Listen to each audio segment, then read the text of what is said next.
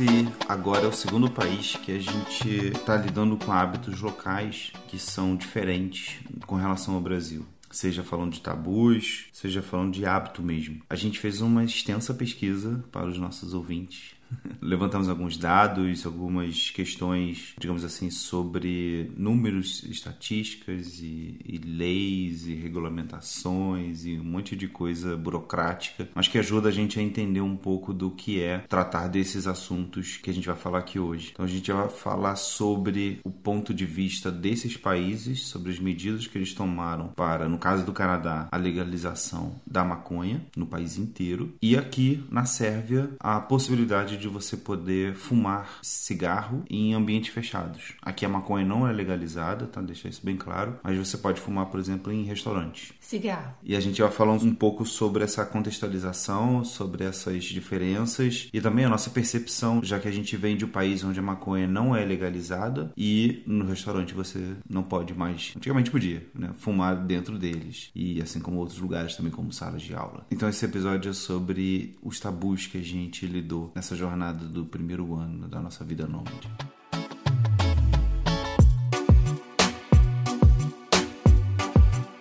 Bom, primeira coisa é que a maconha foi legalizada pelo Partido Liberal do atual primeiro-ministro Justin Trudeau. Que é o queridinho da esquerda aí, o cara que é bonitão, fazia MMA, todo progressista. O nome dele, do partido dele é Partido Liberal, mas é um partido de esquerda. A gente tem que deixar bem claro que essa questão de esquerda, direita e principalmente nomenclatura, ela varia muito no mundo todo. Então não se apeguem ao fato de que ele está no Partido Liberal e tem a mesma postura, por exemplo, que o PSL, Partido do Presidente Bolsonaro. Bolsonaro. A maconha só foi legalizada pelo partido do Justin Trudeau no meio de 2018, o que para mim foi uma surpresa porque eu jurava que era tipo nada recente isso, mas é super recente. Né? É muito recente. A situação que a gente viu lá parecia que era uma parada que há anos as pessoas já fazem isso. Uhum. Um ano depois da maconha ter sido legalizada para fins recreativos, liberaram também a venda de produtos comestíveis com a maconha. Uhum. Exemplo, cookies e cervejas também, chás, uhum. enfim. O Canadá foi o segundo país no mundo a legalizar a maconha para fins recreativos. Antes dele, somente o Uruguai, que legalizou em 2013, ou seja, uhum. olha quanto tempo. Na época do Mujica ainda. Exceções são, por exemplo, nos Estados Unidos, alguns estados independentes têm uhum. a sua própria legislação, então, na Califórnia, por exemplo, acredito que a maconha seja legalizada para fins recreativos, certo? É, a partir de 2017 foi legalizada e provavelmente todo mundo deve ter visto que eles alteraram, teve um, um ato de vandalismo naquela placa de Hollywood que pegaram o O e botaram Hollywood. no dia 1 de janeiro. tipo, legalizou, virou Hollywood. Nossa.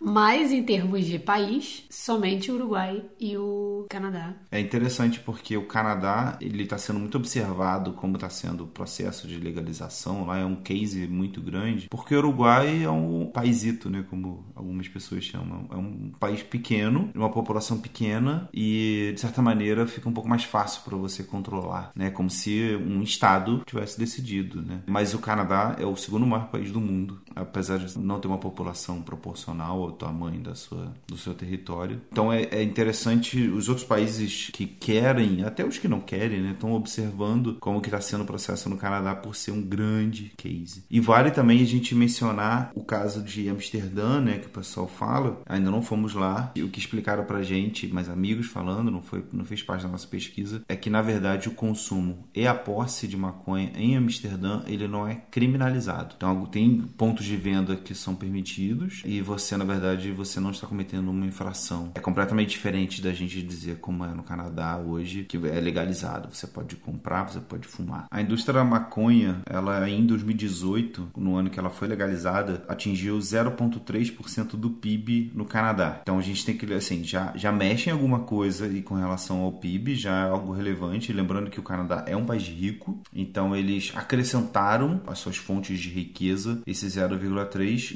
no ano em que ela foi legalizada a partir do meio do ano. A gente ainda não conseguiu os dados de 2019, provavelmente porque ainda não fechou, né? O ano contábil, digamos assim. Provavelmente vai ser ainda maior, uhum. né? Já que, no mínimo, contou com mais meses e mais aderências de, de, das províncias vendendo e comercializando a maconha. Em questão de o que, que pode e o que não pode no Canadá em relação à maconha. O Canadá, assim como os Estados Unidos, cada uma das suas províncias, ou no caso dos Estados Unidos, os, os estados mesmo, elas têm independência com relação à lei. Elas, obviamente, seguem a orientação mínimo do rigor da legislação federal e elas podem ampliar aquilo, deixar mais rigoroso de acordo com a, o seu direcionamento. Então, o Canadá tem 11 províncias, todas elas a, a, a posse e o, o uso da maconha é legalizado, mas ninguém pode ter uma posse maior do que 30 gramas. Você tem um limite por pessoa uh, que você pode carregar a maconha. Você não pode estar andando, por exemplo, com, sei lá, com quatro unidades de maconha de 10 gramas cada uma. A idade mínima para uso da maconha recreativa é de 18 anos, porém, cada província pode aumentar a idade mínima, se for o caso. A exemplo de Quebec, que era na província que a gente estava, a lei acabou mudando na metade do caminho que a gente estava lá. A idade mínima era de 18 anos e hoje a idade mínima mudou para 21 anos. Isso mudou em janeiro desse ano. 2020. Em Alberta, a idade mínima para fumar é de 18 anos. E o restante do país é de 19 anos. Em casa, também varia de acordo com cada província. Em Quebec, especificamente, era proibido até pouco tempo, acho que até mais ou menos outubro, novembro, quando a gente estava lá, e que passou a ser liberado a plantação. Você pode plantar, você pode ter na sua casa até quatro plantas de maconha. Eu não sei o quanto que isso significa, sabe? Se tem um limite, tipo, se uma árvore, uma planta ficar muito grande, não sei, sabe? Se qual que é o, a definição, se tem alguma coisa mais específica, mas o fato é que pela lei você pode ter até quatro plantações, né? Quatro plantas, quatro pés, quatro mudas de maconha. A questão de onde comprar também, ela é a mais complexa de, de se entender. Não tem como você definir qual é a regra para todas as províncias, porque em algumas províncias você pode comprar maconha em uma loja normal, privada, sabe? Um, às vezes uma, a mesma loja que vende álcool, por exemplo. Em Quebec, não, é uma loja específica que se chama lá de SQDC, que a sigla significa Sociedade Quebecois da Cannabis. Em francês? Société Québécoise de cannabis. É sexy que é uma empresa pública com pontos de venda né, distribuídos pela cidade e também serviços online de delivery, né, de entrega. Então, para cada província, você vai ter uma maneira de você consumir a maconha. O que eu já ouvi falar, por exemplo, no Uruguai, comparando, no Uruguai você compra maconha na farmácia, sabe? Então, assim, de todas as possibilidades, me parece ser a mais plausível, porque tem toda uma questão de saúde que é importante também as pessoas terem acesso, só que em algumas províncias, como Ontário, por exemplo, você compra numa, numa, mesma loja onde você compra bebida. E eu acho que isso pode dar até mesmo um tom ruim, sabe, para coisa. Não necessariamente uma coisa tá, deveria estar associada a outra, assim como cigarro associado muitas vezes ao álcool, sabe? É, faz sentido botar na, na farmácia porque se você legaliza para fins medicinais e para fins recreativos, quem for comprar para fins medicinais ah, pode estar tá comprando para recreativo também e vice-versa. É, Ninguém vai virar para você e perguntar: é o que? Qual o fim? É, é, recreativo ou medicinal? Então, tipo, bota tudo num lugar só. E como tem uma questão de saúde também, que seja um profissional de saúde, né, um farmacêutico que Sim. possa observar, tipo, ah, essa pessoa precisa de explicação, essa pessoa tá, tem uma dúvida que eu posso responder, sabe? Não necessariamente o cara do bar que vende liquor, uma liquor store, né, um, um cara de uma loja de bebida, ele vai ter conhecimento conhecimento técnico de saúde, de, de saúde pública mesmo, para poder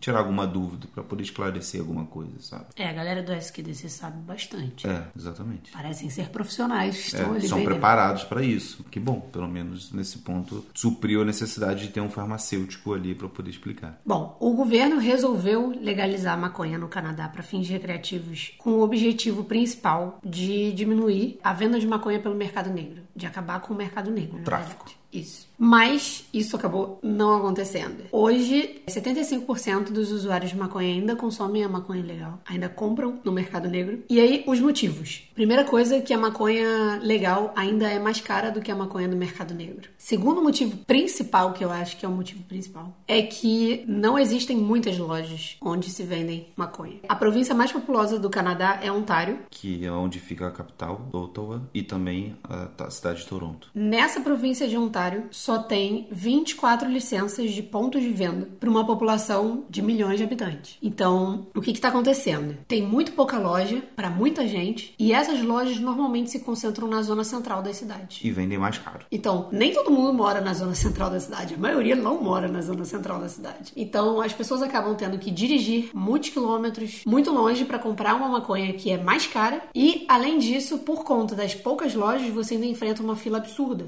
porque tem muita gente querendo. E provavelmente entra uma questão de oferta e capacidade de escoamento da produção, porque ele, eu não sei como é que funciona a regulamentação da produção, se 100% das produtoras de maconha, né, das plantações de maconha, elas são fiscalizadas, porque se você tinha uma demanda que já existia e você, né, só legalizou a comercialização, mas a demanda sempre teve. A procura por pessoas querendo fumar maconha sempre teve. E aí agora você tem um direcionamento de uma parte dessa produção, que não dá conta, né? Como a gente falou, só em Ontário, que é a província mais populosa, você tem uma proporcionalmente muito poucos pontos de venda. E o que, que se faz com o excedente? Né? Então, provavelmente esse excedente que é vendido no mercado negro vem das próprias plantações legais mesmo, sabe? Que se tem. E, obviamente, por uma forma de burlar essa curva, né? Essa obrigação do governo, eles acabam vendendo isso no mercado negro a um preço mais baixo porque não pagam os impostos. Então, tem todo uma questão de equilíbrio aí de, de oferta, demanda e capacidade de produção, escoamento da produção, que é preciso entender. Óbvio que isso tende a diminuir, né? Essa, essas questões todas que a gente está falando, é, elas podem ser diminuídas com mais pontos de venda, entendeu? E nem que seja com pessoas físicas mesmo podendo produzir, mesmo que limitadamente, e vender também para outras pessoas, pagando impostos, enfim, como o MEI de um, de um, ter um CNPJ que seja uma pessoa jurídica canadense para poder legalmente poder vender esse produto. Pelas minhas pesquisas, o governo se prontificou para em 2020 se abrir mais para esse mercado e colocar mais lojas, mais pontos de vendas e mais produtos. Sobre onde fumar. Em algumas províncias é proibido fumar em lugar público e eh, quando a gente estava em Quebec isso mudou mais ou menos quase no final da nossa viagem, em novembro e diante, 2019 em diante, passou a ser proibido fumar em praças públicas, por exemplo. Qualquer lugar público, fechado ou aberto. Então, praças públicas, calçadas, essas, esses lugares todos, você passou a não poder fumar mais tanto maconha quanto cigarro, sabe? Então, e Quebec, na verdade, é bem fácil para você entender. O que você pode fazer com cigarro em Quebec, você pode fazer com a maconha, exceto fumar maconha e dirigir. Aí ela assume o mesmo, o mesmo rigor que um álcool. Você não pode beber álcool e dirigir, né? Você tem que esperar não sei quantas horas. Você não pode dirigir sob efeito da Sobre maconha. efeito da maconha e nem sobre efeito efeito do, do álcool. Não tem problema nenhum você fumar cigarro e dirigir. Mas para todos os outros, tipo, onde eu posso fumar? Se tem alguma, algum sinal dizendo que não pode fumar cigarro, também não pode fumar maconha. Mas essa questão da, da mudança foi, assim, a gente chegou no Canadá, o que a gente mais, assim, não que a gente sentia o tempo inteiro o cheiro da maconha, mas a gente, foi um, um choque de realidade a gente chegar num lugar e ver as pessoas fumando em praça pública maconha. Não ser um problema. Então, assim, a gente não sabia que tinha mudado essa lei. Eu descobri isso pesquisando, né? Em Quebec inteira mudou essa lei. Hoje em dia você não pode fumar em lugares públicos, mas a gente não chegou a perceber isso não lá. mudou né? nada pra gente. Não, a gente pra, não Na acho que a percepção não- que a gente viu das pessoas, né? Sim, mas acho que a gente não focou nisso. A gente não foi Tá. com esse intuito. Então talvez tenha passado despercebido pela gente. Mas em novembro, numa época que a gente estava lá, isso mudou. Em Ontário, você pode fumar nas calçadas, nos parques e até quarto de hotel quando autorizado, mas não pode, por exemplo, em ambientes esportivos, né, campos de quadras e também em terraço dos bares. Tem um- uma limitação ali. E ele também tem uma regulamentação que é bem igual à do tabaco, do cigarro. Parques nacionais também não pode fumar, nem nem cachimbo, nem cigarro, nem Charuto. charuto, nem nada disso. de- E, obviamente, qualquer outro ambiente fechado, como galerias, museus, hospitais, esse tipo de coisa. Deixando claro que é o mesmo rigor do cigarro. Quando você anda nas ruas do centro da cidade ali de Montreal, você vê em alguns pontos, acho que a gente viu uns dois ou três pontos só, né? A loja da SQDC, que é a única loja que, que vende esse produto por lá. Tinha uma fila enorme e. Quilométrica, assim, dava a volta no quarteirão. Só que era uma fila muito rápida, sabe? Você vê que, sei lá, você via as pessoas e. Em cinco minutos ela entrava. É, você entrava numa loja, sei lá, você ia comprar alguma coisa, quando você voltava e já tinha mudado completamente as pessoas, sabe? Tipo, aquelas pessoas que estavam lá do lado de fora já estavam lá dentro ou já tinham ido embora, dependendo do tempo que você ficou fora. E era muito engraçado a gente ver é, todas as explicações que tinham espalhadas pela cidade. No site da SQDC, que eu acho que não pode ser acessado por pessoas de fora do país, você tem toda uma explicação sobre os tipos de maconha que eles vendem, sobre o impacto, sobre os riscos, sobre qualquer recomendação. Por exemplo, ah, você tem um tipo de maconha que ela ativa muito a sua capacidade de, não sei, de agitação, né? Te deixa mais criativo, digamos assim, que é a sativa, se não me engano. E aí você, por exemplo, ela é mais indicada para pessoas que querem praticar esportes, querem, sabe, tá no dia. Mas se você toma ela à noite, você fuma ela à noite, pode ser que você tenha problemas para dormir. Eles deixam isso bem claro. Fica mais agitado. Né? Você fica mais agitado. E o contrário também, um outro tipo lá que é a índica, é que ela, ela é muito mais, ela tem um efeito muito mais de relaxamento. Ela é a maconha talvez mais estigmatizada, não sei, porque ela te deixa, pode deixar um pouco lerdo mesmo, sabe? E é aí, mais da, da onda, né? Que, é, que dá mais onda, ela te deixa meio que baqueado tudo mais. Só que algumas pessoas, obviamente, tem gra... aí, dentre os tipos de maconha, desses dois tipos, você tem graus diferentes e aplicações diferentes e maneiras diferentes de você tomar, né? De você consumir esse tipo de produto. E isso tudo era explicado no site do governo, sabe? Então não era uma coisa assim, tipo, tirando onda, sabe? Eu acho até que para eles meio que tirou um pouco da onda, porque antes era uma coisa legal, né? Como se estivesse contra o governo, estou contra o sistema. E agora que legalizou, fica uma questão tipo, a embalagem que a maconha vem, ela parece um remédio, parece um, uma caixa de remédio do Brasil, assim, tipo, de, de medicamento genérico, sabe? Vem é um, com informações. Vem com mais informações ainda. Tem todos os dados do que, que tem implantado ali. É, você tem todas as informações de todas as substâncias, que aí você tem tipos de. Algumas levam mais flores, outras levam mais ervas e não sei o que, babá. Então tem todas essas informações e a caixa é uma caixa de remédio, entendeu? Então acho que a sensação que também passa com essa regulamentação do Canadá é que ela deixa mais sério o negócio e divide um pouco a bola da responsabilidade com as pessoas, porque agora deve ser muito mais difícil para alguém falar assim: ah, eu não sabia que eu teria esse risco, que não sei o que, não sei o que, não sei o que lá. Tem muito mais informações nas caixas de, de maconha do que a gente vê em garrafa de cerveja, de álcool, de uísque, de, de vodka, sabe? Nunca vi uma, uma, uma, explicação de vodka, tipo, ah, esse tipo de vodka aqui ele pode te trazer não sei o que, não sei o que, não sei o que lá. Dependendo não. do consumo, o álcool pode fazer muito mal. Do que é, é só tipo, como é que é? É beba com moderação. É isso. Toda explicação do álcool é isso. Beba com moderação. Não tem mais vai nada. ler aquilo ali e vai falar challenge accepted. É, exatamente. Quem é essa tal de moderação? Deixa eu beber com ela. A gente tinha curiosidade de saber como que funcionava essa questão de, da venda da maconha, então a gente entrou numa loja da SQDC em Montreal e tiramos algumas dúvidas com um vendedor. E assim, eles pareciam totalmente especialistas. Eles já te perguntam, antes na fila você consegue ver qual que é as opções que você tem, né? Tem tipo um totemzinho, como se fosse um tablet gigante com todos os tipos lá, essas mesmas explicações que eu falei de indica, sativa e tem a forma misturada também. E você pode selecionar, ele já diz se tem no estoque daquela loja ou não, aquilo dali. Tem um cara na fila que quando olha uma, uma pessoa mais nova, como perguntou pra Bárbara, pediu identidade. Eu não tava com a identidade e o cara perguntou Quanto é, quantos anos você tem? Eu falei, caraca, esqueci, peraí.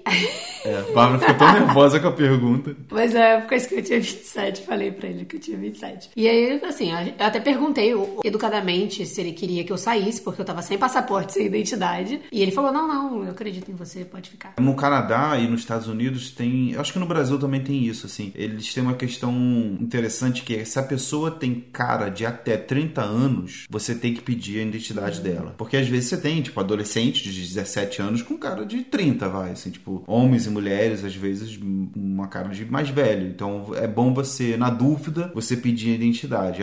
E a Bárbara tava dentro do coisa. Por que, que ele não pediu para mim? Não sei, tô brincando. A gente acabou apresentando.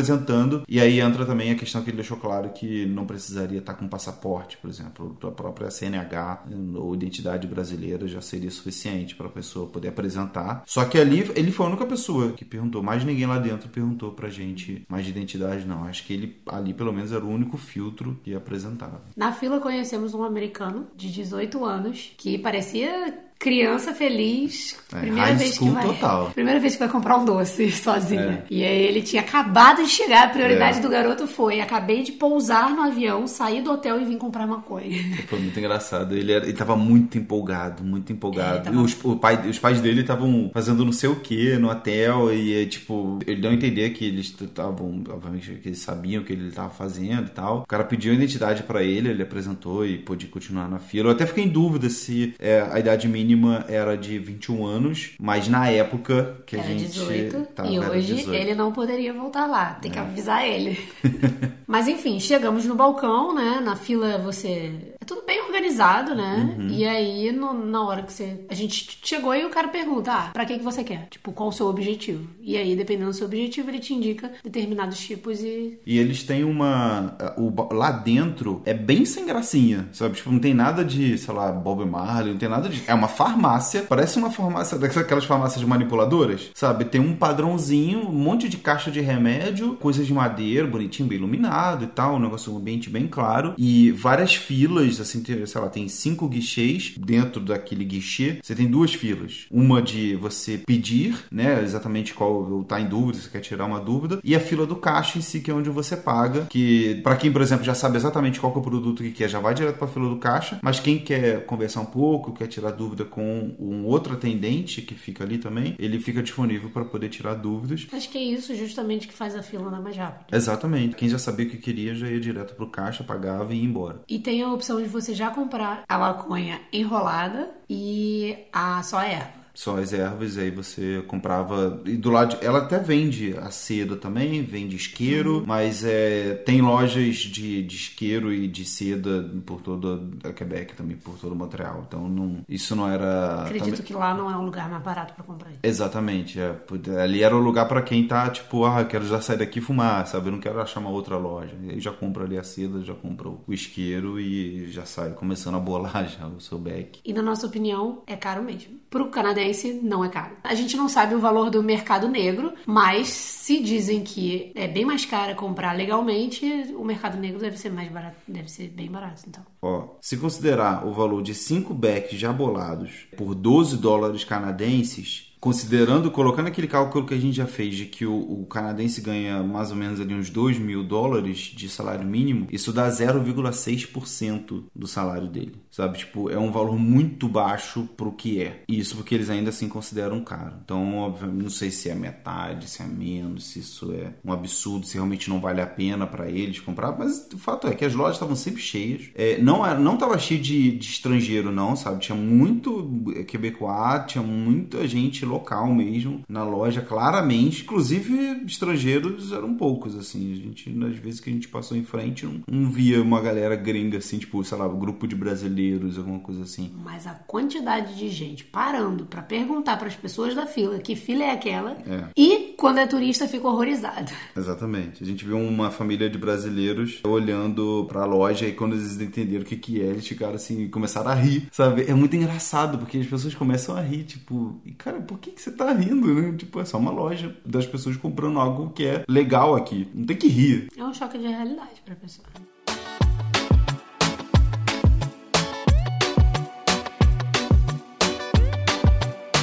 Então, resumindo, para quem vai para o Canadá, é muito importante que vocês acessem as informações do site. Não se baseiem pelas informações que vocês acham que já tem sobre a maconha. É muito importante que tenha mais acesso a conteúdos de informação sobre os impactos, sobre os riscos, sobre onde comprar, sobre onde fumar. Como é uma lei nacional ainda muito recente, como a gente falou, teve coisa que mudou quando a gente estava lá que a gente não percebeu na prática, sabe, das pessoas. Então é muito importante que vocês busquem as informações, obviamente, do nível nacional, do mínimo que se pode fazer, como essa questão, por exemplo, de levar 30 gramas, né? Tá com 30 gramas no máximo. Inclusive é se atentar, porque em lugar nenhum na fronteira você pode ser pego portando maconha. Exatamente. Você, de forma alguma você pode sair com maconha do Canadá. Não pode, e você não pode entrar, obviamente, também. Mas provavelmente você não pode, não poderia nem ter saído do outro país, né? Já que é um. Não sei que você vai de um voo direto do Uruguai para o Canadá, mesmo assim, provavelmente você não poderia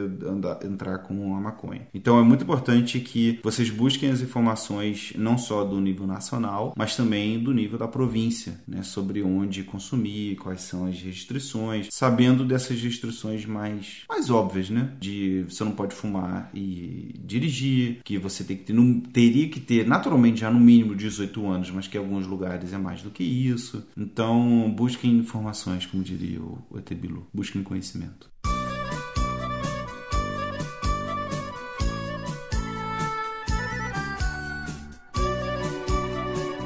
Aí a gente sai do Canadá, onde a legalização da maconha ficou normalizada, digamos assim, no sentido de estar dentro da lei, para ir para um país onde fumar cigarro é uma cultura extremamente forte e que a gente vê em todos os lugares. Vamos falar agora um pouco da Sérvia e suas fumaças. Fumaças. Todos os cantos. Só em questão comparativa, eu tenho um péssimo trauma que eu carrego desde a minha infância com cigarro. Eu não suporto cheiro de cigarro. Fumaça de cigarro é uma coisa que me incomoda num nível muito grande. Mas em questões comparativas, a maconha, o cheiro da maconha é muito mais agradável para mim do que o cheiro de cigarro. Eu consigo tolerar um ambiente onde todo mundo fuma maconha, mas eu não consigo tolerar um ambiente onde todo mundo fuma cigarro. É o cheiro da maconha no, no, no lugar, nas calçadas, lembra um pouco um cheiro de não sei, de uma floresta, não sei, e não é uma floresta queimando, mas é uma não, floresta. Não, exatamente, não é uma floresta queimando.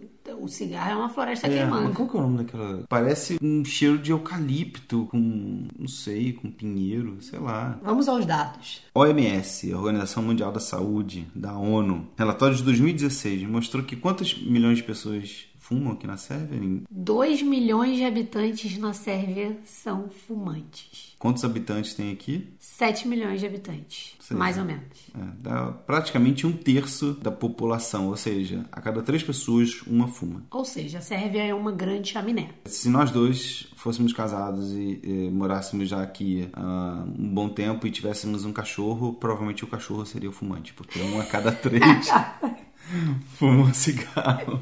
A gente viu nas pesquisas que o montante de dinheiro que o governo direciona para a prevenção do cigarro é muito baixo em comparação ao PIB do país, o que explica o motivo daqui ter uma cultura tão forte ainda. Então, assim, não tem tanta. É, porque assim, as pessoas falam, ah, não, mas é o frio. Cara, assim, Canadá é mais frio que aqui. Assim, Canadá bate menos 40 graus, sabe? E isso não justifica, ah, mas é os Balcãs, é porque aqui, cara, não, assim, o, esse relatório da OMS, ele é interessante porque o que acontece? A OMS, ela tem algumas algumas práticas que ela vai observando no mundo todo com relação ao que, que o governo faz, aos canais de comunicação que existem, a maneira como é, essas questões de saúde pública são tratados. E aí eles percebem, comparam os países né, e percebem o que, que falta em alguns países. Um parâmetro que eles deram de que menos do que não sei quantos por cento do PIB é direcionado à comunicação de prevenção, à conscientização, conscientização ao, ao, ao não uso, né, não fumo do cigarro, ele é, é, baixo, né? Então ele já é, já por si só já começa uma, a colocar responsabilidade no governo de que ele não está comunicando o suficiente. Então tipo, ah não, eles sempre foram assim. Não, assim, todos os o, Brasil também tinha a cultura do cigarro e ambientes fechados. A gente passou por isso na nossa infância. Eu lembro disso. Eu lembro do, do da virada de chave do, dos, dos bailes, né? Dos locais, dos nightclubs, dizendo que não tolerariam mais cigarro, sabe? E não. Eu já lembro, eu sou um pouco mais nova que o Pablo, eu lembro dos restaurantes onde eu ia com a minha família e que tinha aquele vidrinho que separava a área de fumante e a área de não fumante. Quando você já chegava, né? Fumante ou não fumante? A pessoa te perguntava, você dizia não fumante. E aí, assim, um vidro separando as áreas é muito mais prático do que o que existe aqui na Sérvia, onde é você é entra num restaurante e a pessoa até te pergunta, fumante ou não fumante? Dependendo do lugar, te perguntam, né? Porque tem lugares que é, não tem áreas para diferenciar. Mas Mas, basicamente, em um restaurante com 200 mesas, 5 é a área de não fumantes e as outras 195 mesas são de fumantes.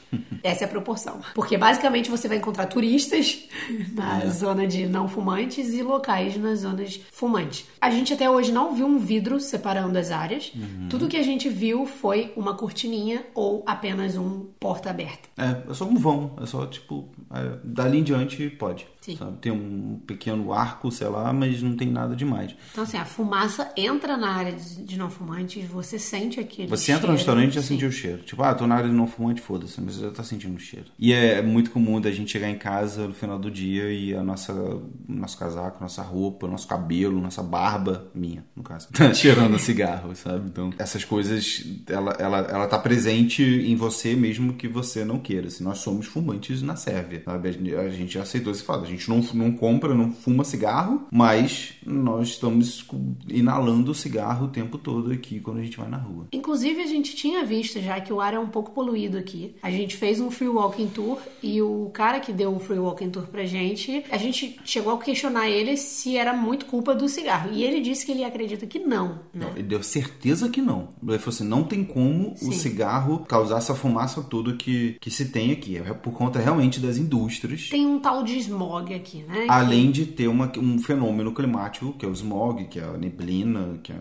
sei lá. É o smoke com fog. É. Que smoke é fumaça e fog é neblina. É muito mais comum essa neblina no, no inverno, né? Uhum. Porque quando tá mais nublado e aí. É, é... Não venta tanto também, Isso. então o, o, ar não se dissipa tanto. E em São Francisco, o smog, ele, por exemplo, na Califórnia, ele é um, um fato completamente comum, normal, aceitável. Quem vai a São, a São Francisco ver um, um, dia ensolarado tem um, um privilégio, sabe? Eu, eu tive esse privilégio eu vi dias ensolarados lá, não vi smog. Eu fui na, na, na, ponte de São Francisco e não vi smog. Então tem um pouco de um fenômeno climático da região, do relevo e bababá, da geologia, do bagulho todo. Mas tem uma responsabilidade também das indústrias aqui na região de causarem isso, nessa essa poluição ao meio ambiente aqui na cidade. Em relação à prevenção, né, ao governo conscientizar mais a população, existem até algumas clínicas com serviços para ajudar você a parar de fumar, mas não existe uma central telefônica para você pedir ajuda, por exemplo. E além disso, os remédios de prevenção, que, tipo, por exemplo, adesivos de nicotina, eles não são cobertos pelo plano de saúde. É, essa é uma das coisas que a OMS ela compara. Outros países, como no Brasil, por exemplo, você pode ter um número para você pedir ajuda. No Brasil, por exemplo, tem número até para depressão, né? Esse tipo de coisa. Você, por exemplo, alguns planos de saúde cobrem gastos de remédio relacionados a, a pessoas que querem parar parar de fumar cigarro. Isso é bom até mesmo para o plano de saúde, porque aquela pessoa não vai precisar. É melhor pagar um remédio para ela do que pagar um médico para poder, sei lá, remover um câncer de pulmão. E aí, onde não se pode fumar aqui na Sérvia? Basicamente, em clínicas e hospitais, escolas e universidades, que é o ensino no geral, órgãos públicos e transporte público. São totalmente smoke free. É proibido fumar com direito à multa, porém, não existe um sistema de reclamação se alguém quiser te denunciar por você estar tá fumando num lugar proibido. É, se você entrou no ônibus e viu alguém fumando, não tem um númerozinho para você ligar. Assim. Você, você, de repente você pode ver um, um, guarda e chamar, mas. É o único.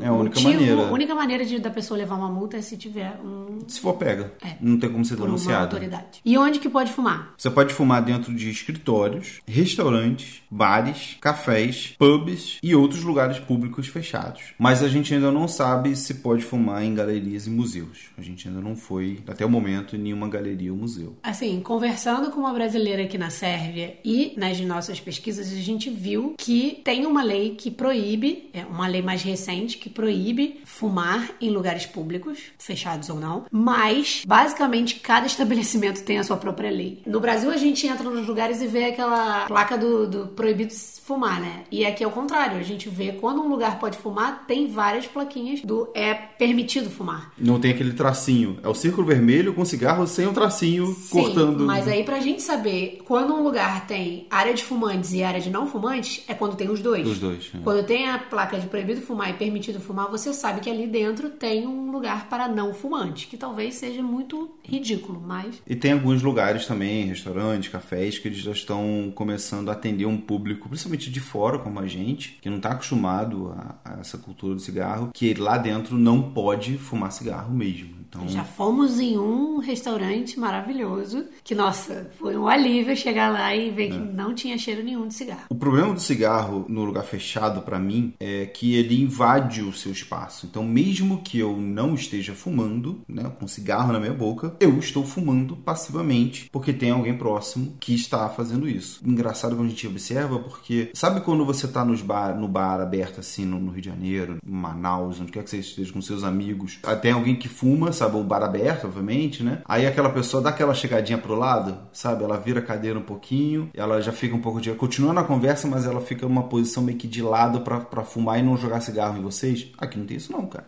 Aqui a pessoa tá comendo, Nossa, isso é bizarro e nojento ao mesmo tempo. a pessoa tá comendo, acende o cigarro, tá conversando contigo assim, frente a frente, fumando, jogando o cigarro na sua frente e continua. Entendeu? Não vira pro lado, não joga pra cima, não tem nada disso, não. Continua a vida ali normalmente. Então o acúmulo de cigarro, quando eu tô nesses ambientes fechados, me incomoda muito. Só que ao mesmo tempo, eu sei que aquele estabelecimento ele permite isso, o dono permite isso, então eu aceito quando eu entro lá, sabe? Eu, ao mesmo tempo que me incomoda isso, eu entendo que eu não posso. É não uma tem- cultura. É uma cultura, eu não tenho o que reclamar. O pior pra mim de tudo é respeitar isso, porque eu tô muito acostumada a, assim que eu sinto um cheiro de fumaça próximo de mim, seja em qualquer lugar do Brasil, eu me sinto super à vontade de abafar, sabe, com a mão e, e demonstrar toda a minha irritação por aquela fumaça ter chegado no meu, no meu nariz. Mas aqui eu tenho que me controlar muito pra eu não fazer isso. E pra eu não fazer aquela cara feia de fungando o nariz, sabe? Tipo, que é impossível. Quando eu sinto uma fumaça, é automático, eu faço isso. Porque aqui eu tenho que me controlar, porque é ofensivo, né? A gente vai acabar ofendendo. Ah, vai dar um problema desnecessário. né?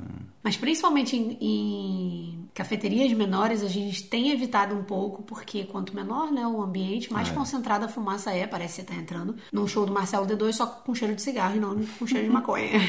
E algumas cafeterias elas têm até um segundo andar, tipo um mezanino, só que o teto fica baixo e aí acaba sendo pior ainda, porque a fumaça fica acumulando muito mais próximo de você, sabe? Então é bem pesado, bem ruim mesmo.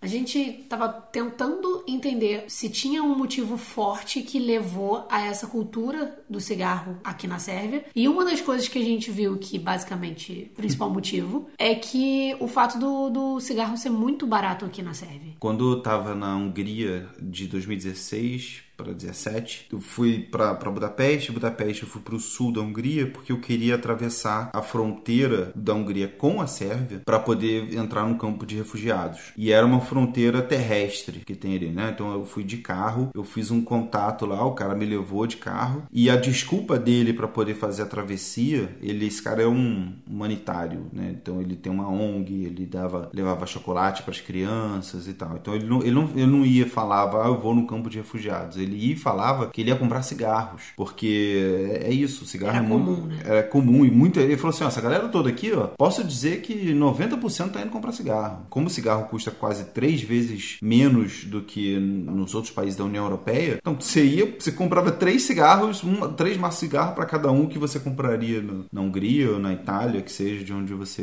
venha, e sai barato, sabe? Como também a indústria que é mais forte, às vezes os cigarros também podem ser melhores, mais gostosos, sei lá, um sabor diferente, dura mais, não sei que são os benefícios que pode ter com relação a isso, mas é, é tão enraizado essa cultura do cigarro que já é comum nas fronteiras terrestres as pessoas passarem com essa justificativa de estou indo comprar um cigarro.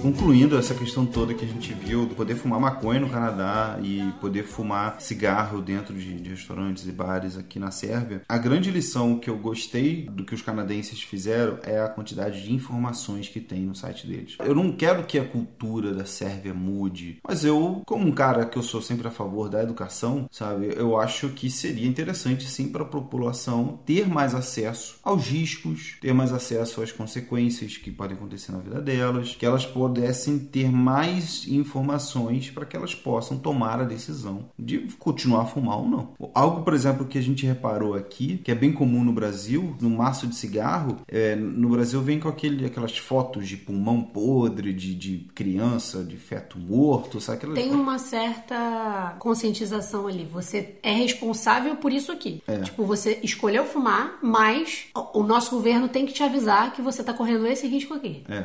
Tem até aquela piada do. Tem uma. É que a foto atrás do maço de cigarro no Brasil ela ocupa assim tudo, né? Só tem aquilo dali. Aí tem um que avisa do, do, do brocha, né? Do tipo, ah, isso pode causar uma impotência sexual. Aí alguns homens pegam assim, tipo, me dá o do câncer do pulmão que eu prefiro aquele, sabe? Então tem um. Aqui, quando você vai olhar o maço de cigarro, é uma fitinha de conscientização preta, assim, pequenininha, de, sei lá, 5 por 6 centímetros, um retângulo assim, em que tá escrito em sérvio, sei lá, tipo, a fumar causa risco à saúde. Não tem nada demais escrito ali, sabe? Não tem o mesmo impacto visual que tem quando você olha uma foto de um pulmão podre, por exemplo. Acho que ocupa um pouco menos da metade do. Que é outro dado também que a OMS analisa, se não me engano, é menos de 30%. É bem menos, acho que é tipo 10%. E o aceitável é normalmente 40%. Porque se você imagina, sei lá, 40% é a embalagem de trás, 40% é a embalagem da, da embalagem da frente, os 20% são as laterais ali e a parte de cima e tal. Então a parte de trás toda, por exemplo, que no Brasil é ocupada por uma foto de prevenção, eles colocam só uma pequena faixa que ocupam 10, 15%, entendeu? Então é, é algo muito pequeno frente ao, ao que poderia ser em termos de conscientização. Então, pra gente ficou um pouco dessa lição, dessa experiência de, de você ter mais acesso, porque até mesmo a gente, brasileiro, onde a gente, né, nossa, nós somos um país ecológico, não sei o que, tem muita gente que fuma e tal, mas, por exemplo, essa questão da maconha, a gente não sabe de nada. A gente com certeza deve ter gente que tá ouvindo que fuma maconha porque ou no Brasil ou no exterior, que de repente não tem acesso, que não sabe esses tipos de maconha. Além do fato de, justamente por ser ilegal no Brasil, a galera que escolhe fumar é uma maconha totalmente prensada com sabe-se lá Deus o que, que botam ali. Você tem que limpar ela para poder. Pois é, quando você legaliza uma parada, tem toda uma observação, né? Uma limpeza de. de... Exatamente. Cuidado. Né? É mais saudável, digamos assim. É, é verde.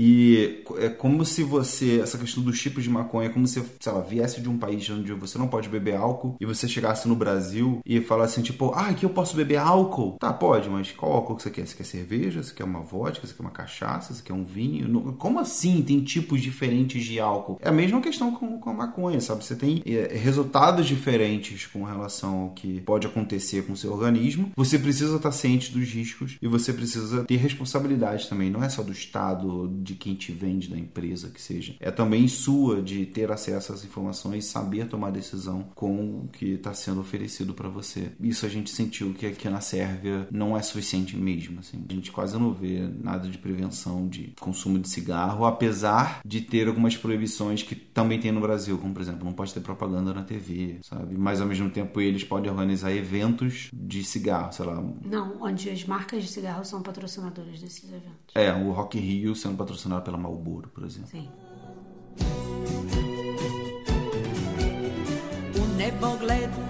prolaze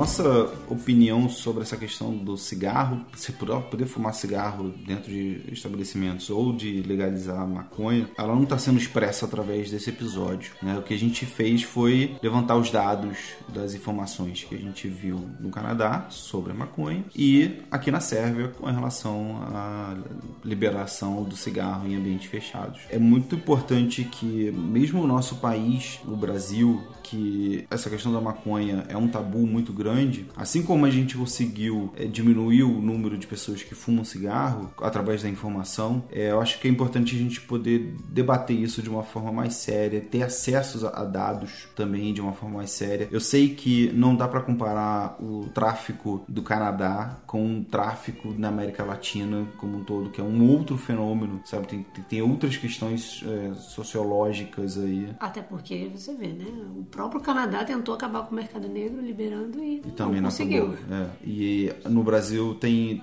o, o, tráfico ele não, é, não é um, um, grupo fechado. O grupo dos traficantes tem braços do governo que, que se interessam pela não legalização da maconha, de outras drogas, tem traços da sociedade, de bancos. Então é uma coisa muito mais complexa essa questão da, da maconha. E a nossa intenção aqui com esse episódio não foi trazer o nosso viés ou falar de um jeito tipo engraçado de hahaha, pode fumar maconha no Canadá, vamos todos para lá. Ah, se a Califórnia tá caro, vamos para Montreal, sei lá, tipo, não é isso, assim. É falar sério sobre é, alguns dados e fatos que aconteceram no país, algumas coisas estão dando certas ou não, como a gente falou, essa questão do mercado negro continua existindo por lá, e que a gente possa amadurecer, elevar o nível dessa discussão, que, que possa ir até mesmo além dos nossos achismos e crenças, a gente possa abrir a cabeça com relação ao que outros países estão fazendo. Destabuzar. Espero que vocês tenham gostado. Tchau, tchau. Até a próxima. Tu, tu, tu, tu.